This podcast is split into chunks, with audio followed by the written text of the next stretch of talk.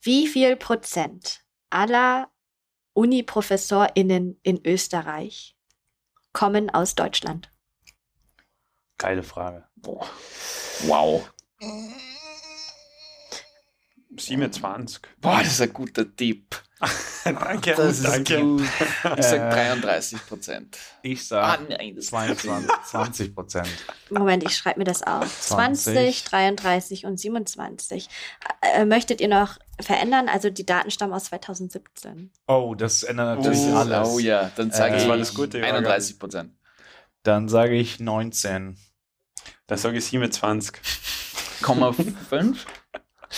Komma 5? Hallo und herzlich willkommen zu einer neuen Folge von Desk Reject, dem PhD-Cast. Wir befinden uns mit ausreichend Sicherheits Sicherheitsabstand und ein bis drei Gs an Oh der WU in unserem improvisierten Tonstudio. Mit am Mikro sind wie immer Boris? Didi? Sascha. und das Soffal. Heute geht es um das Thema Erwartungen versus Reality, Realität. Sascha, teil doch mal mit uns deine Top 3 Enttäuschungen nach drei Jahren im PhD. Ähm, ja, Gott sei Dank habe ich mir gleich was aufgeschrieben. Also ich habe mir gedacht, wie ich reingekommen bin, dass äh, sechs Jahre eine unheimlich lange Zeit sein wird und das wird einfach ähm, mehr als genug sein, um, um mindestens fertig zu werden. Ähm, dass Lehrqualität unheimlich wichtig ist für die spätere Ka Karriere und ähm, Enttäuschung sonst noch. Also das hattest du antizipiert oder das? Genau, ich dachte, es geht jetzt darum, was ich mir dachte und was dann nicht eingetroffen ist. Also, Ah, so, okay. so also einerseits, dass sechs Jahre ewig lang dauern würde, Ja. dass ähm, Lehrqualität unheimlich wichtig ist äh, Ja. für die spätere Karriere an der Uni und dass Lehre einfach super erfüllend sein würde. Okay, kann das jemand toppen von euch? Mit mehr oder? Ja, lass, lass mal so eine Depri-Folge machen. Was enttäuscht Nee, als nächster, als nächster kommen noch die, Äh, die erfüllten Erwartungen. Überstiegenen. Ähm, was hat mich enttäuscht? Ja, wenn ich jetzt nochmal höre, dass wir im dritten Jahr sind, dann wie lange das eigentlich dauert, äh, hat mich auf jeden Fall auch überrascht. Ich dachte, drei Jahre wäre wär, oh, genug. War es nicht. War das wirklich deine Erwartungshaltung? Dachtest du wirklich, als du reingekommen bist, dass Ja, eigentlich schon. Also, dass es jetzt realistisch ist, vier bis sechs Jahre zu brauchen, finde ich überraschend. Mhm. für mich. ja. Also nicht für mich persönlich, sondern einfach auf Basis der Vorgespräche bin ich davon ausgegangen, dass es ein Ticken schneller geht.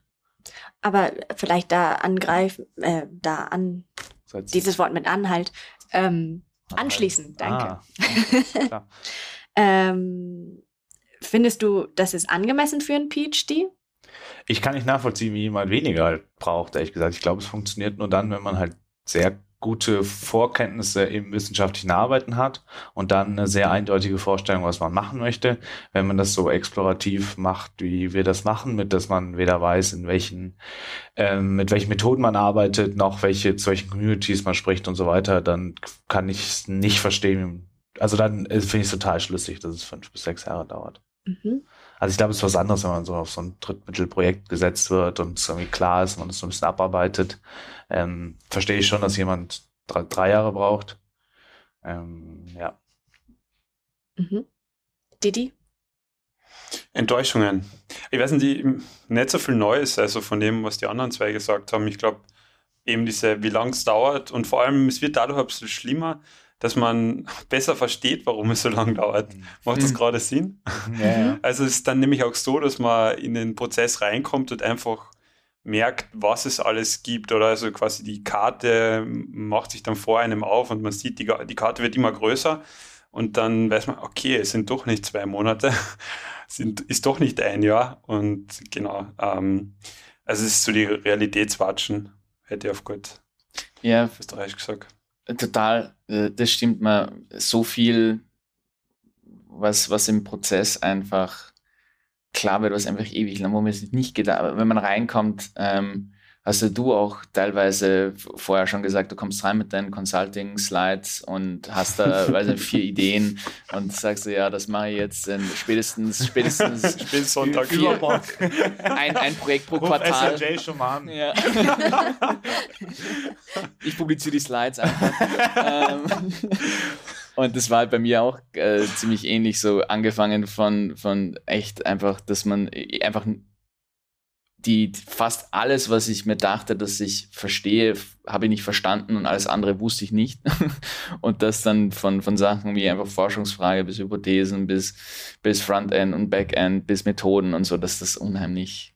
Ja, und wie wenig man auch einfach noch weiß, oder? Wir sind jetzt hm. bei der Konferenz, die wir beim letzten Mal besprochen haben, wird man immer, jede präsentierende Person bekommt, eine diskutierende Person zugestellt, die das Paper gelesen hat und konkret Feedback geben wird. Und ich habe meins gelesen und von außen sieht es aus, es ist exakt dasselbe, was ich mache. Und ich denke, ja, okay, aber es sind ja Experimente, kein Archival Data und die macht es ja auch ein bisschen anders und das Framing verstehe ich nicht ganz. Ich kann dazu eigentlich gar nichts sagen. Und das ist was, wo ich am Anfang vielleicht sage, perfekt, ist ja genau das, was ich auch kann. Ja. Haltet euch fest für extrem geiles Feedback. Aber das sind ja eigentlich so Erwartungen, die man vorher noch gar nicht hatte. Ne? Also wir hatten jetzt mal ja, gerade ja. so ein bisschen ähm, so drüber gesprochen, dass Didi und, und Boris, ihr habt euch noch gar nicht so, ihr wart euch noch gar nicht so bewusst, ihr seid reingestartet ohne Erwartung in den PhD. Und bei uns, wir hatten, glaube ich, uns schon sehr viele Erwartungen gemacht. Aber mhm. vielleicht wird euch das jetzt auch erst ein bisschen klarer, was für so implizite Erwartungen man eigentlich hatte. Was ist überhaupt mit deinen Erwartungen? Meine Erwartungen sind, also. Also Enttäuschungen, sorry. Enttäuschungen. Wir bleiben ja depressiv. das Wetter ist zu gut. Enttäuschung weiß ich gar nicht. Ein bisschen, ach, das klingt jetzt irgendwie blöd, aber Enttäuschung ist so ein bisschen, was man als PhD mitbringen muss. Ähm, also ich war, ich war ein bisschen enttäuscht darüber, dass, also ich meine, Bachelor, okay, alle studieren, da, da studieren schon noch viele Leute und dann dachte ich aber so, ja, aber Master selektieren sich wirklich nur noch die rein, die wirklich daran interessiert sind und diskutieren wollen und so. Und dann in der Teamarbeit geht es wieder nur darum, dass man halt seine Noten bekommt und ECTS abhakt. Und ich finde, im PhD wird schon weniger. Da trifft man schon auf eine größere Anzahl an Menschen, die auch Bock haben, einfach auch in ihrer Freizeit über Forschung zu reden oder so. Aber es gibt auch einen großen Anteil an Leuten, die einfach ihre ECTS fertig machen, die gar nicht so dieses wholesome Experience von, von PhD haben wollen, sondern einfach durchrutschen wollen, um diesen Titel zu tragen. Ja. Also ich glaube, das hat mich schon erschrocken. Echt? Ich weiß gar nicht, ob ich das so sagen würde. Ich meine, wir kennen dieselben Leute. Ich kenne weniger. Das ist interessant. Ich kenne auch wenige, aber ein paar. Weniger. Also ich kenne auch ein paar, ja. Aber ich würde sagen, die meisten, mit denen wir so rumhängen, sind doch schon intrinsisch an den Themen, also an den Themen nicht, aber an der Forschung interessiert. also wenn ihr wisst, was ich meine. Aber also an, den, an, an der Forschung als Prozess oder mhm. an Teilthemen. Ich brenne jetzt auch nicht immer für jede Forschungsfrage aus meinem Feld, aber ja, also vielleicht ist es auch gebiased durch in den Kursen, wo wir sitzen, dass es auch nicht getriggert oder gefördert wird. Also es liegt vielleicht nicht nur an den Personen, sondern einfach dieses Umfeld wird gar nicht so krass geschaffen, wie ich es mir erwartet hatte. Hm. Du hast erwartet, so Watercooler Talks wird so mega über Forschung gesprochen. Oder halt in den Kursen, in den PhD-Kursen, dass da wirklich viel Diskussion und nicht, nicht mehr so viel auswendig lernen. Dann machst du eine Präsentation, dann präsentieren 20 Leute in drei drei Sessions so und es gibt da nicht so diesen Austausch eigentlich, sondern mhm. man hakt es eigentlich so ab. Das war, das ist eine riesen, da muss ich auch sagen, Riesenenttäuschung. Also Riesenenttäuschung, okay. PhD-Kurse ja, an der ja, WU. Ja. An der WU, das sage ich auch ganz klar und das weiß auch jeder und da fühle ich mich irgendwie gar nicht schlecht, das ist ein kompletter Scherz. Aber also die Ausbildung, die man als PhD bekommt, also das ist wirklich, mein, von meiner Warte aus gesehen, was ich erwartet habe, was man dann ja, irgendwie doch, bekommt. Stimmt. Und dann ist das wirklich ein absoluter Witz im Gegensatz zu jetzt, ähm, ich meine, es ist, glaube ich, nirgends auf der, zumindest in deutschsprachigen Raum, habe ich von nie, niemandem gehört, dass sie eine richtig harte PhD-Ausbildung bekommen haben. Ähm, aber so gefühlt zumindest so aus, aus PhD-Programmen in, in, in Amerika oder in den UK, wo du wirklich so einen Graduate-Track durchmachst und dann nochmal halt wirklich ähm, ein bisschen was durchmachen musst, bevor du in die Forschung gehen kannst. Hier ist es halt wirklich teilweise, ja, PhD-Kurs in Quantitative Methods erstellen wir mal deine Forschung vor. Äh, es sind zwar acht Sessions im, im Vorlesungsverzeichnis, aber tauch halt auf, wenn du Bock hast. Oder auch nicht. also. Aber das Ding ist, dass sich halt Kurse für PhDler auch nur noch bedingt anbieten, weil es sind nicht mehr ganz so viele Studierende und deine Ansprüche an Methoden sind halt super konkret. Du willst halt irgendwie, keine Ahnung, ich will nur Panel Analysis machen mhm. und dann aber auch nur für, keine Ahnung, Firm-Data oder was weiß ich. Und dann hast halt irgendwie fünf Leute an der Uni, die das interessiert und dann willst du jeden Semester einen Kurs dafür anbieten. Aber es geht ja auch gut es, wir haben ja alle den Theory Building Kurs gemacht. Ja, aber der geht aber auch nur gut, weil er quasi konkret bedeutet, jeder, wir sprechen über holistisch, was es bedeutet, eine Theorie zu entwickeln. Wir sprechen nicht über, keine Ahnung, Random und Fixed Effects Models, whatever. Ja, aber es hat mich trotzdem enttäuscht. Also ich denke, ich, ich denke, man Ich kann es auf jeden Fall. Also so die, die, es gibt sicher einen anderen Graduate-Programm. Aber das ist dann auch, glaube ich, eher Finance-Programme, wo dann irgendwie, sagen wir mal, so dieses Core-Skillset eindeutiger ist. Vielleicht. Hau ich jetzt einfach mal so raus. Das kann sein. Schreibt uns.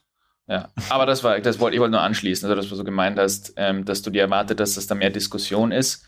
Ähm, Ja, aber ich denke gerade über mich selbst nach, weil ich mir auch, also auch im Hinblick auf, ähm, wie das Betreuungsverhältnis aussehen wird zwischen meinem Supervisor und mir. Ich will das jetzt nicht unter dem Label Enttäuschung mh, äh, haben, sondern vielleicht neutral oder auch Überraschung einfach. Ähm, habe ich mir das PhD-Leben, glaube ich, sehr romantisch vorgestellt. Also mit, ähm, ich setze in einem Café und schreibe was und dann gibt's Diskussionen mit dem Supervisor und dann äh, entwickelt sich halt immer was. Das gibt es auch. Ähm, aber es ist schon deutlich anders von dem, was ich mir erwartet hätte, als ich angefangen habe. Also, ähm, oder ich weiß nicht, ob ich das eher unter Naivität auch schieben würde, dass man eben nicht weiß, okay, diese Karte sieht irgendwie cool aus, ich gehe jetzt mal den Weg los und dann so eröffnet sich so das ganze Feld und man denkt so, wow, okay. Ähm, das hatte ich eigentlich noch gar nicht alles antizipiert, als ich begonnen hatte. Ja, es, ich habe mir auch gedacht, dass vom Supervisor, ist auch nicht Enttäuschung, sondern einfach Überraschung, dass vom Supervisor mehr Lenkung kommt, mehr Konkretes, mehr so wirklich, wie du gesagt hast, so Diskussionen über Forschungsthemen und dann kommt vielleicht was und hier sind ein paar Möglichkeiten, an denen man arbeiten kann, hier ist ein Projekt oder was. Aber das ist auch dem geschuldet, dass ich ähm, halt in, in England ist der halt zum Beispiel wirklich, sind die rausrekrutiert worden aus dem Master, sind die hergekommen. Es gibt dieses Thema, es geht über drei Jahre, es geht um Regional Innovation, es geht um, um, um Innovation Cluster, ähm, dann arbeitet man den Datensatz, das dauert drei Jahre, es kommen drei Papers, da ist der Professor, bewirb dich drauf mit deinem, weiß nicht, Vorschlag, wie du es machen würdest. Und da gab es halt ein paar. Ähm, und ich dachte mir, dass das hier ähnlich sein würde. Zwecks der, weil die Ausschreibung war dann auch eher in die Richtung, es geht um ein konkretes Thema, aber zumindest bei uns beiden, bei euch kann ich äh, nicht wirklich viel sagen, aber bei uns beiden war es, glaube ich, so, ja, es ist was vorgegeben worden, im Grunde genommen kannst du machen, was du willst. Was halt cool Mhm. Diese ist. Freiheit, ja, aber damit muss Aber- man erstmal umgehen Ja. können. Bei uns ist gestanden Abenteuer versprochen. Wir halten ihre Abenteuer versprochen. Ja. Aber ich habe vorher echt so ein Flashback gehabt, wo Sofa das gesagt hat, weil stimmt, ganz am Anfang, ich kam hin, also wie Freunden erzählt, so nach einem halben Jahr, eben, dass ich mir gedacht habe, dass die Kommunikationskultur viel offener sein wird zwischen auch den Instituten, Departments Oh, und ja. dann einfach schnell gemerkt habe, es ist schon, dass man mit Leuten jetzt reden kann und so, ist eine gute Atmosphäre, aber sehr paradox redet man über das Privatleben, über quasi, ja, das, was ich in meiner Freizeit mache oder was auch immer und nicht über die Forschung. Es war fast so, als wenn es wie, wie ist es, der gelbe Elefant oder pinke? Eindeutig der gelbe Elefant. Das rote Krokodil. The famous saying. ja, dieser Elefant im Raum halt, was auch immer. Der Baby. Der hat keine Farbe. Ähm, das stimmt, ja. Was mich auch total verwundert hat, ist, wie groß die Distanz innerhalb der WU ist. Das ist eine große Uni, die Mhm. eigentlich alles mit Business macht. Und jeder würde denken, ihr macht's ja eh alles dasselbe. Und dann hat man aber innen drin das Gefühl, ja, wir sind ja Kilometer weiter. Und der macht ja was ganz anderes. Keine Ahnung, wovon Ja. der redet. Ich habe zwei Freunde, die mit mir einen Master gemacht haben, hier angefangen haben, die, wenn, wenn wir mit Freunden sprechen, die nichts mit BWL machen und wir denen erklär, erklären, was wir machen, dann, und dann erklären, wie weit, dass wir aber eigentlich nichts miteinander zu tun haben, die Diskussion führe ich nicht mehr. Ich sage halt, wir machen was sehr ähnliches, aber in unterschiedlichen, an unterschiedlichen Orten. Ich, ich habe auch, ich, das war auch so bescheuert. Ich habe mit, mit, mit meinem Supervisor gesprochen, wenn ich gerne auf einem Komitee Ja. haben wollte. Und das ist halt wirklich schon so Ausmaße, dass ich gesagt habe, so, nee, die lieber runter von meinem Komitee, weil die macht was ganz was anderes. Die macht ähm, Sachen zu Incentives, aber in Accounting. Das ist ganz, das, Das ist ja, das ist das ist ja ganz Incen was Incentives. anderes. Ich so, in dem Hintergrund auch so, das ist, Das ist was, das ist einfach so bescheuert. Das ist so siloisiert. Ich habe Ja. keine Ahnung, ich kann zehn Schritte weitergehen in, dieser, in diesem Und du bist Hall. im Accounting. Ist, ja, ich bin im Accounting und die könnten genauso gut auf Japanisch publizieren. Ich würde würd genauso wenig äh, dazu mich äußern können. Es ist wirklich Ja, das ist krass. witzig. Ja, es wird einem einfach dann doch ganz schön klar, dass man doch in seinen PhD in einer Nische irgendwie macht und doch irgendwie in so einem Silo. Ähm, Aber ich glaube, das hat mir am Anfang auch angezipft. Also das, deswegen würde ich es echt als Enttäuschung immer noch verwerten, also verpunkten, Alter, Wörter. Mhm. Ähm, genau. wichtig für einen. Podcast. Ja, wichtig für einen Podcast oder auch für, für Papers schreiben und so. Aber gut, ähm, weil ich glaube schon, dass das anders sein kann. Mhm. Also Hm. deswegen, damit, das akzeptiere ich auch nicht. Ich finde es immer noch gleich deppert und Das ja, stimmt. Du bist nämlich eh am aktivsten immer, dass du halt proaktiv mit Leuten sagst, komm, mach mal wieder mal ein Forschungsgespräch. außer mit Boris. Ja, aber ihr habt, wieso, wieso Na. auch? Ihr habt, das macht ja keinen Sinn. Ihr müsst euch ja gegenseitig dauernd Wir hören. machen was ganz Ganz anderes. was wir- anderes. Wir haben Das nicht die gleichen ich fühle mich gerade ein bisschen beleidigt. ist was ganz anderes. Ja, wir sind eh räumlich aus der Welt auseinander. Ja, das ist, sind wir natürlich eben Es deswegen. sind Wände dazwischen, ja. aber ich das stimmt. Personality Traits, ich mache Cognition, das ist Millionen Kilometer. Ja. Hängt auch nicht wirklich zusammen. Aber das habe ich auch schon. Also ich glaube, das, das ist zum Beispiel ein WU-Ding, denke ich. Nee, das glaube ich nicht. Ich kenne es nur aus, also ich habe von Geschichten von anderen Institutionen gehört, zum Beispiel der, der Christian, der bei uns vorher ähm, Ja. war, der hat gemeint, Mhm. der war an der CBS und die haben halt wirklich geguckt, dass die halt mindestens einmal die Woche Lunches haben, wo über die Forschung, wo es halt so Brown Bag Sessions und, und Forschungsgespräche gibt, ohne Pressure, ohne dass du dir denkst, so, oh, wow, meine Slides müssen jetzt sitzen und da muss ich mir einen Termin in, in einem, nein, du kommst immer rein und sagst so, weiß ich nicht, ich habe jetzt letztens drüber nachgedacht über Cognition. Und alle so, was, okay, wow, wirklich, was ist das?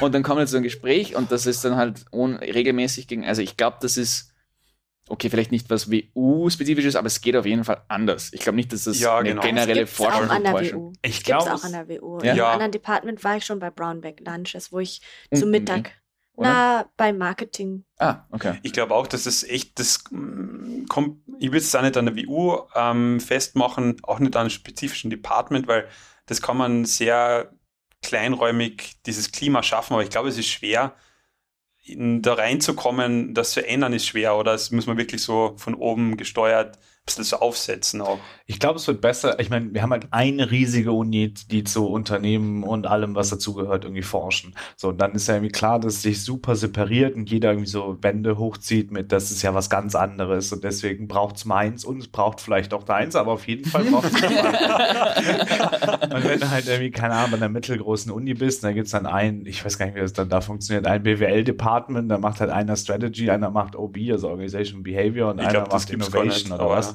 Und dann Uni kann man halt. da vielleicht miteinander reden.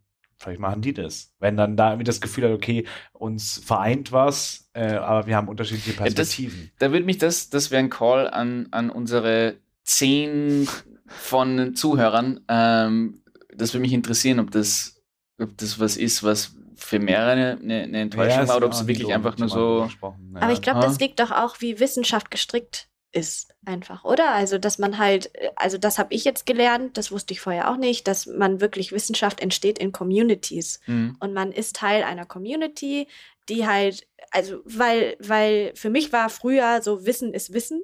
Ja, und voll. Wenn Oh, etwas, Hanni. also es gibt halt, ja genau. Ja, ja, voll. Also mein sehr positivistischen selber. Ansatz hatte ich so. Und jetzt lerne ich erst so, hey, Wissenschaft ist eigentlich ein Diskurs und ein Mhm. anhaltender Diskurs so und wo es super viele, ja, es gibt, also alles ist irgendwie ja, im Clash miteinander und du schließt dich halt einer Community an, die halt an eine Theorie glaubt und diese Theorie fünfmal neu umbenennt, äh, um sie halt irgendwie zu versuchen. Äh, Sehr- das sehr ist jetzt Version 1, Version Perspektive. 2, Version 5, ähm, die halt wirklich, dass das halt die dominante Theorie wird, so, dass es wirklich so ein Kampf ist. Mhm. Ähm, und und wenn man halt sich einer Community eben anschließt und halt jemand anders in einer anderen Community ist und halt auf anderen Theorien äh, basiert forscht, dann sind das eigentlich zwei verschiedene Sprachen, Ach die man ja, spricht. das lasse ich nicht galten. Ich finde das, also das passt gut zu dem Thema von der Folge, Folge so Realität und das andere halt. Und okay, wird sich weiter fortsetzen heute bei mir. Ähm, und das, was du beschreibst, mag die Realität sein, weil es ist schon, mir kommt es auch so vor, als so auf der Funktion dieses Berufes. Oh Also, Gott, ich wollte dasselbe sagen. Ich hasse dich. Nein, das ist was ganz anderes. was ganz aber ich, anderes. wollte- ich wollte sogar das, ich wollte sogar das Wort Funktion verwenden. Das ist, ist das zu viel?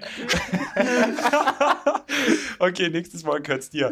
Aber heute. Nein, nein, ich finde es nur albern, wie viel. Ja. ja, du hast da schon kurze Hosen an. Ich würde aufpassen. Das ist schon nach 18 Okay, aber was ich eigentlich sagen wollte, ich finde trotzdem das Argument, ich akzeptiere es nicht, weil ähm, das ist immer so, ja, ich kann das nicht wissen, ich kann keine Meinung haben. Das ist so, was mich immer genervt hat an Forschern, weil man immer gedacht, wie kannst du darüber nichts wissen? Das ist quasi dein Nachbarfeld. Also, oder wenn man so Professoren hat, dann sagen sie so, naja, eben, ich mache Strategie und keine Ahnung, Marketing. Also, boah, darüber kann ich sagen, das ist halt Marketing, das ist ganz was anderes. Ja, aber das ist doch wohl, ich meine, ich finde, das ist ganz normal, dass wenn man mal sich mit der Komplexität von der eigenen Materie aber auseinandersetzt. scheiß auf drauf. Also man kann trotzdem, was, man kann eine Meinung haben, man kann sich auch trotzdem mit auseinandersetzen und das in Frage stellen oder Du wirst ich, zu deinem ich akzeptiere es einfach nicht. Du wirst zu deinem Thema, an dem du sechs Jahre lang forscht, wirst du zerfetzt, wenn du das einreichst. Also ich verstehe das vollkommen, dass irgendwann mal ein Komplex entsteht, dass du denkst, ich traue mich nicht einmal über dieses Thema, was ich 20 Jahre arbeite, zu sagen, ich kenne mich aus, weil ich irgendwas einreiche und auf, auf, auf Konferenzen mit, mit nicht, 30 Jahren Forschungserfahrung werde ich immer noch zerrissen.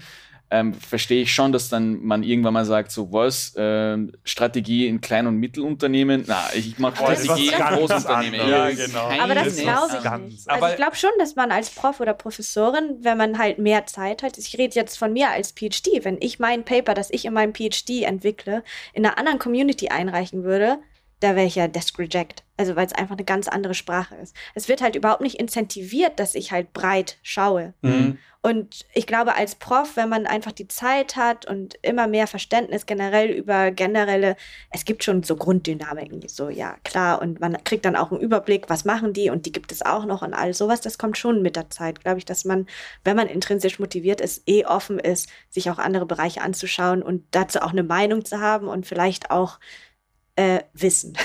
Ich glaube, es ist auch nochmal eine Unterscheidung. Vielleicht ist unser Wissen nicht übertragbar, also unser Spezialwissen ist nicht übertragbar in einen anderen Spezialkontext. Also wir können nicht in einem anderen akademischen Diskurs einsteigen, aber wir können mit einem Praktiker wunderbar über wie jetzt Strategie sprechen, aber ich kann auch mit dem gut über seine Innovationsbestrebungen sprechen oder über die Art, wie der Führungsstil in seiner Organisation ist oder wie sie Marketing machen. Also da habe ich ja schon, da kann ich schon viel was von dem, was ich habe, übertragen.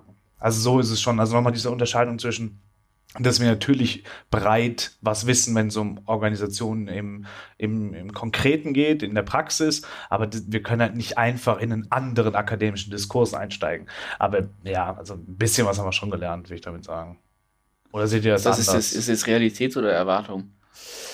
Ähm, meine Erwartung wäre, dass das, diese Übertragbarkeit halt im Akademischen auch besteht. Die besteht nicht. Also Mhm. dass ich kann halt nur was zu meiner Community sagen, nicht zu den anderen.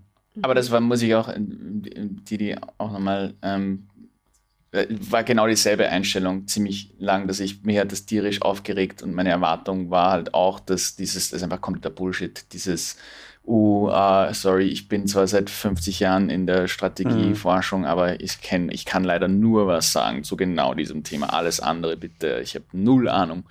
Ähm, also deshalb bin ich auch reingegangen mit dem, ja, das ist Blödsinn. Das ist keine Ahnung, warum sie es machen, aber das, das ist einfach, keine Ahnung, falsche, ähm, wie sagt man, nicht Humbleness. Ja, ja. Nein, Ja. ich, ich meine, ich gebe dir voll recht. Ich sehe es halt bei mir selbst auch und deswegen Realität Mhm. und Erwartung, weil es ist leider zu einem großen Teil halt wirklich Realität, aber ich setze die Erwartung an mich halt dem nicht ähm, komplett zuzustimmen, weil ich finde, das ist so eben so eine überschriebene Form der Vorsichtigkeit, wo man denkt, die Art von Mensch möchte einfach nicht sein. Dass ich dann im, auf einer Konferenz das bewusst ausspiele, okay, ja, weil das ist halt so das Spiel mitspielen. Aber die Sache ist, was macht es mit dir als Mensch? Und da denke ich mir, ah, das ist halt einfach, ja, das ist Schwachsinn. Ja. Okay. Das Du nicht, wärst das, du ich nicht mega ganz, voll- das kann ich nicht nachvollziehen. Da Das wärst du heißt, mega du vorsichtig. Das so, da kannst du gar nichts mehr machen, wenn man das übertragt aufs Leben. Also ich kann, nein, ich kann keine Entscheidung treffen. Nein, das ist, das Aber du musst, so, aber das ist ja genau das, was ich, was ich eben vielleicht etwas holprig versucht habe klarzumachen. Du musst es ja nicht aufs Leben übertragen. Du kannst ja sehr gut akzeptieren, dass, es, dass du nur ein Spezialwissen hast im akademischen Kontext für eine Nische, aber für die allgemeine Anwendung hast du natürlich ein super breites Wissen. Oder nicht? Was seht ihr das anders? Ihr guckt mich so an wie Autos. Für mich ist es, also ich wundere mich auch ein bisschen, weil dann habe ich, glaube ich, andere Vorbilder. Also mein, mein Supervisor hat sehr klare Meinungen zu, zu einem Hm. sehr breiten Feld.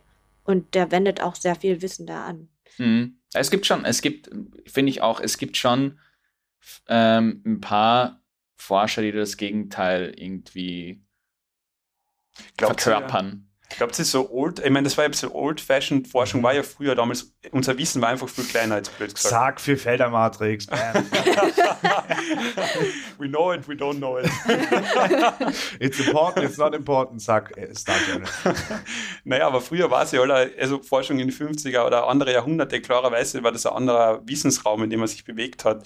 Das heißt, Zwang, also es ist unausweichlich, dass man da in die Richtung kommt, aber so quasi ist dann New Generation Forscher einfach dieses mega spezifisch und ich traue mir einfach nichts anderes sagen, weil es halt auch nicht anders geht, weil es so spezifisch ist. Ich glaube, du hast einen Punkt. Und das ist auch, glaube ich, das ist auch nachweisbar, habe ich irgendwo gelesen, dass es halt, man muss irgendwie immer spezialisierter werden. Es wird auch erwartet von dir, auch wenn ich mit irgendwelchen Leuten rede, die, der Ratschlag, der sich durchzieht, ist an mich, also du musst konkreter werden, du musst, es reicht nicht zu sagen, keine Ahnung, du forscht an User Behavior, du musst was Konkreteres haben. Es ist zu breit, ähm, du wirst nie eine Identität haben und ohne Identität ähm, hörst du auf jemand zu mögen. existieren. Ja. Du löst dich einfach so auf, wie so. Da kommt die Depression wieder. Aber jetzt wird es eigentlich philosophisch, oder? Also äh, ich, Mhm. ich wurde damit noch gar nicht so konfrontiert, was ihr so erzählt. Sondern, also ist mir zum Glück noch nicht widerfahren, dass irgendjemand gesagt hat, du musst dich jetzt spezialisieren oder so, sondern ich laufe einfach, la la la und Hm. Keine Ahnung.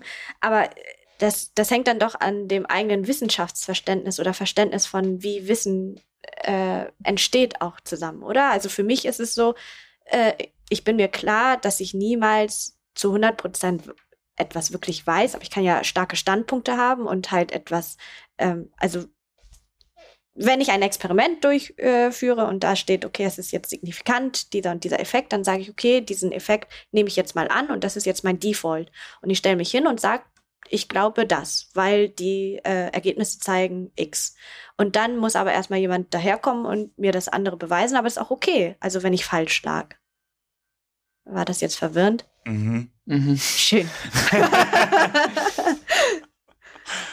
Also ich sehe immer noch, ich mache jetzt den Punkt ein drittes Mal, äh, eher von eine, eine starke Spaltung zwischen dem, was, was wir in unserer Forschung tun und wie wir beispielsweise, nehmen wir die Lehre. Also wenn wir jetzt da keine Executive sitzen haben oder ähm, ähm, Masterleute oder so, das, was, was ich in meiner Forschung mache, bespreche ich ja nicht mit denen. Ich kann denen trotzdem was vermitteln und habe trotzdem ein Expertenwissen, was halt breiter ist, was, was für die Lehre relevant ist, was sich zu, sagen mal, latent oder indirekt aus meiner Forschung speist, aber ich bringe ihnen ja nicht das bei, was ich in meinen Papern erarbeite. Es wäre auch kompletter Bullshit, weil es interessiert ja auch nicht für ihre Ausbildung. Mhm. Aber dennoch ähm, erarbeite ich in meiner Forschung, keine Ahnung, indem ich mich mit komplexen Dingen auseinandersetze, indem ich mich mit auseinandersetze, was ist ein Causal Claim, indem ich mich damit auseinandersetze, welche unterschiedlichen Lenses kann man anlegen, um sich eine Organisation anzuschauen.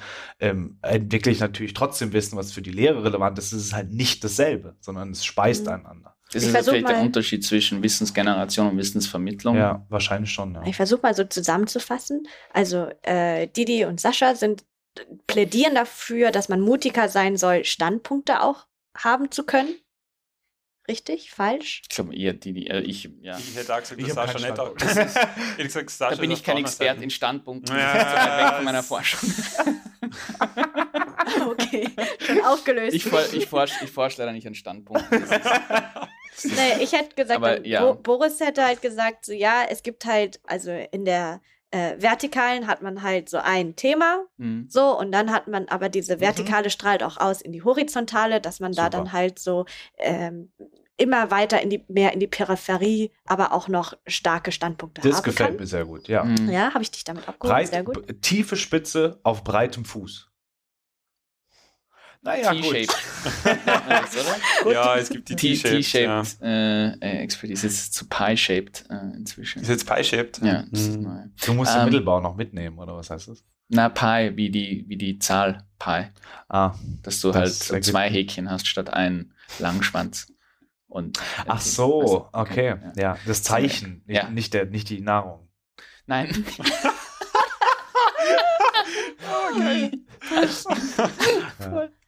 Ja. Pizza-shaped. Ähm, Ja, und ich plädiere eigentlich dafür, dass man äh, auf jeden Fall Standpunkte haben sollte oder halt auch sagen kann, ich weiß etwas. Aber man kann ja genauso sagen, so, ah, ich lag falsch. Weil Hm. Wissenschaft entwickelt sich einfach und Wissen Hm. entwickelt sich. So, Leute, was hat euch denn positiv überrascht?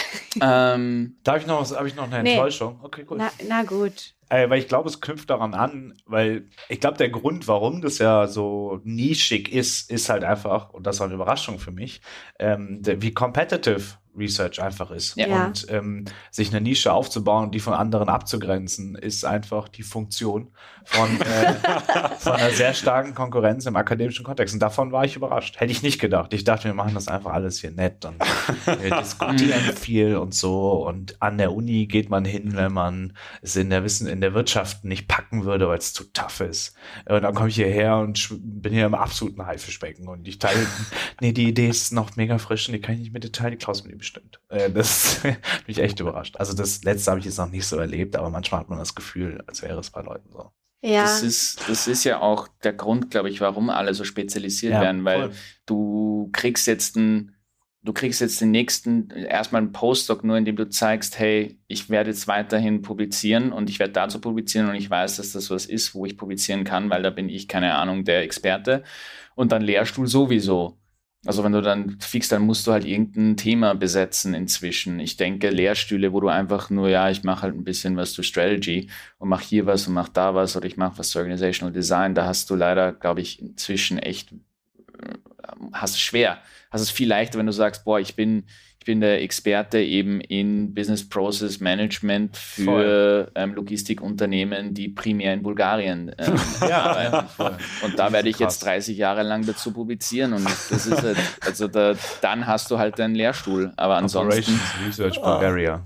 Sehr gut. ähm, ja, Aber vielleicht damit auch zusammenhängt, das hat mich dann auch überrascht. Also, wie wenig Zeit wir eigentlich für Forschung haben. Ich glaube, ich hatte es mal beim Mhm. Mittagessen irgendwann mal ganz kurz erwähnt, dass ich das krass finde, dass ein paar Leute innerhalb von vier, fünf Jahren drei Papers raushauen. ja. Aber da würde ich dann sagen, es überrascht mich, wie unterschiedlich die Rahmenbedingungen für PhDler sind. Es ist einfach extrem wenig genormt. Ich kenne PhDler, die machen sehr viel Forschung. Ich kenne PhD-Menschen, die machen sehr wenig Forschung. Das stimmt. Aber selbst wenn ich zu 100 Prozent meiner Zeit vier Jahre lang forschen würde, finde ich drei Papers immer noch sehr viel. Also wie schnell dann halt dann, also das ist jetzt mein Verständnis von Wissen. Ne? Wenn etwas publiziert ist, dann ist das der aktuelle Stand, was wir gerade annehmen, was richtig ist. So. Uff. Oh, das, Das ist das ist schon ein Strong. Claim. Okay, Das richtig okay, wir machen noch eine philosophische. Ja? Aber gut. Da müssen, da müssen wir, glaube ich, eine eigene Folge zu machen, so Mhm. Assumption about knowledge und so. Das ist einmal, aber die Frage an sich ist mega interessant, eben jetzt gerade out of bounds, aber so quasi das, was wir lesen in den Journals, das ist unser aktuelles Wissen. Das wäre ja, das ist ja eigentlich eine spannende These. Einfach, Ich mache diesen Standpunkt. Ich stehe dazu. Ihr könnt mich gerne umwerfen. Ich bin offen dafür, aber das ist so, wie ich bisher verstanden habe, wie dieses wissenschaftliche System funktioniert. wollen wir, wenn wir, weil das jetzt, ich weiß nicht, vielleicht wollen wir da auch nicht drüber reden, aber weil das ein, ein nettes Segway wäre, Ein zwecks nettes Segway. netter Ja, Segway. Was ist Deutsch? Was ist Segway für Deutsch? eine Übergang. Überleitung. Ein, so, ein, das kann man ist ein, wirklich ist ein netter sagen. Überleitung. Ja, das Äh. hört man nur, wenn man sehr viele Podcasts übers Podcast machen hört, wie eine Person. Also ich finde das schon eigentlich smooth. So jemand auf dem Segway fährt so vorbei. Ah, Ja, aber Ich glaube, Segway, aber Segway, das Wort stammt nicht von dem Ja. Segway. So, das schreibt man auch anders. Seg Echt? S-E-G-U-E. Willkommen- Segway- Kannst du bitte eindeutig, eindeutig, eindeutige Wörter nutzen? Kannst du jetzt die Pi, Segway machen? Übergang. Ähm, ich würde gern den, die Chance nutzen für den Übergang und diskutieren, ob es auch zu Themen außerhalb der Forschung äh, Überraschungen gab, Erwartungen, die nicht erfüllt wurden. Zum Beispiel Lehre oder sonst Du was. hattest ja Lehrer angesprochen, ne? Mhm. Fällt Ich bin ein bisschen überrascht, wie viel ich immer noch mit irgendwelchen Unternehmen rumrödeln muss. Meine Hoffnung war, dass das nicht mehr so eine Rolle spielt, aber es ist halt eine Business School und da muss man auch mit Unternehmen zwischendurch mal interagieren. Mm. Was auch schön ist, ich mag das gar nicht so unter, das ist schon auch wichtig, weil sonst verliert man so komplett den, den Bezug zu dem Forschungsobjekt. Äh, aber ja, das hat mich doch ein bisschen überrascht. Mhm. Ich will es gar nicht so laut sagen, aber mich überrascht es dann doch, wie Lehre entsteht. Dass ich jemanden unterrichten darf, überrascht mich jedes Mal, wenn ich jemanden unterrichte. Schau, da bin ich. Ja, aber das, das hat doch ein, ein lieber Kollege von uns gesagt, dass der Lecturer oder die, also Ja. die vorstellende Person äh, ungefähr eine Stunde Zeitvorschritt einfach nur hat vor dem Wissen. Ja, Also weil es einfach eine Stunde vorher zusammengelesen hat und es den anderen vorstellt. Aber das reicht ja vollkommen. Du bist ja nicht ein besserer, ein besserer ähm, Teacher, nur weil du es jetzt schon länger weißt. Uch, das Uff, war- ja. bin ich jetzt, also da bin ich nicht Bist du nicht durch Erfahrung besserer Ja, Lehrer? das, das. Na gut, vielleicht habe ich mich da Nur, ein bisschen nur weil du mehr weißt, kannst du es auch nicht besser vermitteln. Ja, aber das, ja, aber das, den Punkt würde ich total, also okay, ich sag, also ich habe mich vielleicht weit aus dem Fenster gelegt, aber man, manchmal hilft es ja einfach sehr Ja, ja. gut, den Inhalt der Stunde vorzubereiten, weniger als jetzt der absolute Superexperte zu sein, vor uns stehen und zu sagen, stell's mir halt Fragen.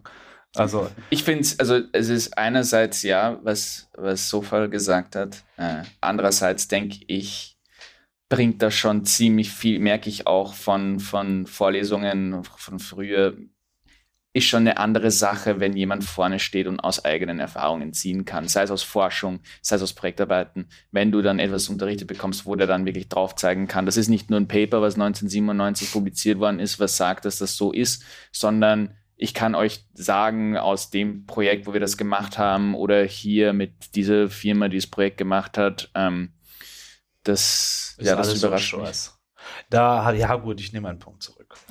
Ja, ich glaube auch für mich war überraschend das Projektmanagement. Also jetzt nicht wertend, sondern einfach Ja. so eben in die verschiedensten Bereiche ähm, einfach das Projektmanagement, das man hat, und das aufzusetzen, das aufzusetzen. Und da frage ich mich schon, inwiefern das getrieben ist, einfach durch ähm, Business University Kontext. Also wenn wir Mhm. jetzt irgendwo auf der Chemie wären, Physik, was weiß ich, Biologie, kann ich, ich glaube, das wäre nicht so stark, oder? Das ist schon, Du willst einen ich Foliensatz bekommen, der, Ja. der seit 20 Jahren herumfliegt und willst vielleicht noch ein bisschen was dazu klatschen. Aber Ja. im Grunde genommen willst du halt wirklich dieses, du hast fünf bis zehn Termine voran von den Studenten, dann machst die Prüfung und dann Boah, benotest jetzt, das. rennen uns alle Physiker und Chemiker die Bude ja, ein. aber ich kann, das glaub- Ja, aber glaubst du, dass die Projektkurse in, in organischer Chemie haben? Ja klar, die haben noch Labore. Das ist ganz anders strukturiert halt einfach. Aber ich Ja, finde, ein gutes okay. Beispiel hat mir eine Studienassistentin gerade einmal erzählt, wo sie gemeint hat, sie macht so ein Zweitstudium und dann haben sie halt so Teamworks gehabt, jetzt gerade in der Corona-Zeit natürlich remote und dann so ähm, Studienkollegen, die halt jetzt nicht BWL machen und so. Und dann so, ja, PowerPoint, boah, da muss ich mir noch was runterladen jetzt vom Internet so quasi, muss das installieren und boah, wie das dann geht und so, keine Ahnung. Und ich glaube, unsere Studierenden, so PowerPoint, das ist irgendwie eine Zweitsprache. ja. Ähm, es ist schon, glaube ich, feldgetrieben. Aber eben, das hat mich überrascht, einfach das Projektmanagement. Hm. Aber es ist ganz cool, auch da einfach an anderen, also das anders zu lernen, sage ich jetzt mal. Ich muss, ich muss auch sagen, also so sehr das auch nervt mit, mit ähm, jetzt wirklich für uns, was mich auch überrascht, das Projektmanagement, das Projekt organisieren. Ich denke, ich wäre mindestens genauso unglücklich, wenn das die klassischen Vorlesungen wären. Also wenn du wirklich, du hast einmal im Semester deine Folien, die du denen beibringst und dann müssen sie irgendwie Essays dazu schreiben und zum Schluss gibt es eine Prüfung und das machst du dann immer und immer wieder. Ich glaube, das ist, das ist auch frustrierend. Irgendwann, irgendwann musst du das auch irgendwo, wo holst du die, die Motivation, da nicht vorne zu stehen und jedes Mal einfach immer weniger motiviert denselben Stoff. Ich finde es gar nicht schlimm. Ich habe ja, Ja. als äh, Stadtführerin auf so Doppeldeckerbussen gearbeitet und ich habe Was hast du eigentlich nicht gemacht? Ja, Das ist Mann, Jedes das ist Wochenende. Unglaublich. so wie Homer Simpson, einfach Ja. Mal einen neuen Job. Damals, wie du auf der International Space Station warst, das war, das war nicht so schlimm. Das kommt jetzt, ne? Ich war gestern im Bundesministerium, wir arbeiten mit der Weltraumbehörde zusammen. Natürlich macht er Na, das. klar. Natürlich. Also du unterrichtest dann ab wann? Ab nächsten Semester vom Mond. Richtig, vom Mars. Ähm, nee, aber da habe ich echt äh, wieder und wieder, immer wieder das Gleiche erzählt. Weiß nicht, wie vielen Touristen und Touristinnen Ja, ja. Ähm, Stimmt schon. nach Hamburg gekommen sind und äh, ich denen dort erzählt habe, keine Ahnung, dass das Wetter ja schörch ist, nicht hamburgisch. ähm, aber ich glaube, die reagieren dann halt immer anders und wenn du das gut Hm. machst und dann kannst du das, wenn du das halt so machst, dann kannst du dich immer weiter verbessern. Also mir würde schon taugen, einfach mal So ein bisschen richtige- Stabilität zu haben So, wo du halt wirklich deinen Foliensatz hast und das, Ja. ja. und das immer Hm. wieder verbessern zu können. Man merkt Ja. dann auch, dass man, man versteht den, den Inhalt einfach immer besser. Ja, Das klingt blöd, ist aber so, ja. Ja. Schon, und, äh, so, und sonst so? Ich weiß nicht, gibt's noch, gibt's noch ähm, vielleicht eine, eine Abschluss, ein Abschlussthema, was du noch, noch ansprechen mein möchtest? Zettel ist alle. Mhm. Mhm. Ähm, ich meine, dann würde ich vielleicht, mich würde noch interessieren, ob jetzt zwei bis drei bis dreieinhalb Jahre Realität ähm, versus Erwartung, ob das jetzt den, den Wunsch nach einer weiteren wissenschaftlichen Karriere noch verstärkt hat oder eher abgenommen hat. Es schwankt. Hm, also, okay. ich glaube, ich habe jetzt den Pakt mit mir, also ich glaube, das, was mich am meisten, ich wollte in Akademia bleiben, als ich angefangen habe. Und was mich jetzt am meisten überrascht hat, dementsprechend war eben diese Umkämpftheit, diese Hm, ja. Competitiveness. Und ich weiß nicht, ob ich die Resilienz dafür mitbringe. Und wenn sich alle Zeichen des Universums gut fügen für mich, dann würde ich auf jeden Fall bleiben. Aber ich bin gerade auch komplett müde Voll. Also, ich, du sprichst mir aus der nach Seele. mir zweieinhalb ist- Jahren. Und ich weiß nicht, ob ich immer so Sind müde sein will. 30 Jahre dann bis zu Ende. Nicht zur Rente bis zum Tenure, meinst du? Ja, das ist dieses, diese Realisation, dieses so, das war für mich halt ein, auch ein ziemlicher Schock, oder was heißt Schock, aber auch nochmal ein Reality-Check zu wissen, so, wenn man in der Akademie bleiben möchte, dann ist PhD jetzt nicht wirklich so der Punkt, wo man was geschafft hat, sondern eher so der Startschuss, wo Mhm. man dann richtig, wo da, all das, wo man sich dachte, dass ein PhD anstrengend wird, das musst du nochmal um 10, 20 Prozent anziehen, weil dann hast du richtig Druck. Und das, dann bin ich auch der Meinung vom, vom Sofa, also, I don't know, also ich bin jetzt schon ziemlich fertig und habe jetzt schon echt Phasen, wo ich mir denke, ich, ich kann nicht mehr und ich mir denke, okay, das ist, wenn man mit Postdocs redet und die dir vorschwärmen, wie geil die PhD-Zeit war und dass sie sich wünschen, sie wären wieder ein PhD. Ja, aber das ja, ist. das erzählt jeder. Ja, das Ja, ist so eh, im aber- Kindergarten war so geil. Ja, Ja. Oh, die Schulzeit. War es aber auch. ja, aber du hast es eh nicht appreciaten können. Damals warst du Fight in der Sandkisten. Also das war hart. Ich muss das aber auch, also ich finde richtig viele Teile des PhDs auch geil. Also Ja. so viel Freiheit, wie ich gerade habe und dass ich dafür Ja. bezahlt werde, mich weiterbilden zu dürfen und so viele Privilegien, die ich habe, die ich in keinem anderen Job haben werde. Aber trotzdem, es sind halt diese Extremen, ne? Also du hast halt diese positiven Extreme auf der einen Seite und dann aber einfach diese Erschöpftheit auf der anderen Seite. Mhm. Bei euch so? Also beim, ich habe sehr lange immer gesagt, ich würde auf jeden Fall bleiben. Einfach auch, weil ich es weird finde, was zu machen, zur Konferenz zu fahren, Papers zu schreiben, ohne die Vorstellung zu haben, das auch langfristig machen zu wollen. Mhm. Also warum, Ja. das würde total entwerten. Aber ich bin mittlerweile auch etwas flexibler, sag ich mal. Wenn sich nach den noch in zwei, drei Jahren sich das so darstellt, dass ich glaube, dass ich mit dem gleichbleibenden Arbeitsaufwand Erfolg in dem Bereich haben könnte, würde ich bleiben. Na echt, ich knüpfe Na, voll, garantiert nicht zu Tode. Ja, Ähm, dann würde ich bleiben, aber wenn es jetzt dann so aussieht, als könnte ich das nur schaffen, wenn ich nochmal, wie du gesagt hast, nochmal 20 Prozent drauflege, fix nicht. Also das sehe ich dann auch nicht ein. Dafür mag ich mein Leben zu gerne und dafür mag ich auch die anderen Elemente dieses Lebens. Ja, du hast heute beim Mittagessen hast du schön gesagt, oder? So den Vergleich ähm, Tenja und dass der Prozess Spaß macht. Wie ist das nochmal? Nee, ich würde aufhören, wenn ich das Gefühl habe, dass nicht mehr der Prozess an sich Spaß macht, sondern ich nur noch auf das nächste Ziel hinarbeite. Mhm. Meinst du das? Ja, genau. Weil Oder meintest du, ja, ich hätte gerne Schnitzel. Ah, ne? Butterschnitzel habe ich gegessen. Oh, nice. Ja, aber mir kommt vor, das, das hört man von den meisten, oder? Keiner sagt, wenige sagen kategorisch ja oder nein, sondern sind irgendwo in der Mitte situiert halt. Und bei mir ist es auch gleich. Also, ist eh interessant, dass der Energielevel, also ich bin bei euch zwei auch, also so witzig, weil man geht dann oft rein und denkt man so, okay, das, was ich heute mache, ist eigentlich cool. Ich finde es echt, ich finde es interessant. ich würde gern bezahlt werden dafür, dass ich mich damit auseinandersetzen darf. Also das ist cool. Aber ich bin teilweise echt fertig. Mhm. Und also bin ich in andere Jobs gleich fertig? Sind die alle auf dem gleichen Level oder ist das nur bei dem so? Und ich kann halt nur den, die eine Realität leben. Ja. Na, da können wir die zweite Folge zu Depressionen der Schöpfung. Die dritte schon. Aber es ist jetzt ist ja gerade Ende vom Semester, oder? Ja. Quartalsmäßige. Ja, es Ich ist. muss aber auch sagen, ich vergesse das immer krank schnell. Also ich weiß, dass ich vor einem Monat auf jeden Fall im Strahl gekotzt habe und im Moment bin ich wieder mega happy. Aber Ja, es ist schon eine keine Achterbahn. Ahnung. Mhm, Genau, es ist echt diese, also bei mir war das auch letzten Freitag, habe ich einfach, aber das ist auch so der Erfahrungsschatz, den man kriegt durch einen PhD, da war ich einfach mega schlecht drauf, aber ich schon gewusst, okay, auf einen neuen Tag warten, so ungefähr. Also, Ja. Es, es ist für mich einfach ein Job der Extreme. Und da wir den auch intrinsisch alle machen, gehen wir auch gerne die Extrameile und das macht es dann halt extrem mehr. Also ich Mhm. arbeite dann halt sehr, sehr viel und dann bin ich halt sehr, sehr erschöpft. Dann muss ich mich sehr, sehr doll irgendwie ausgleichen. Und dann bin ich wieder äh, motiviert, weil was vorangeht und dann arbeite ich halt wieder sehr, sehr viel. Hm. Voll. Ja.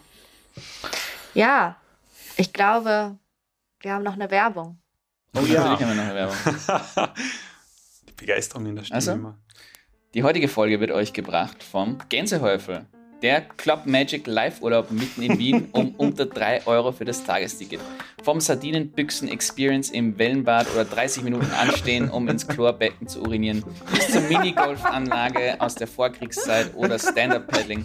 Für Leute, die das Sitzen beim Kajak nervt, aber für die Windsurfen zu spannend ist, gibt es fürs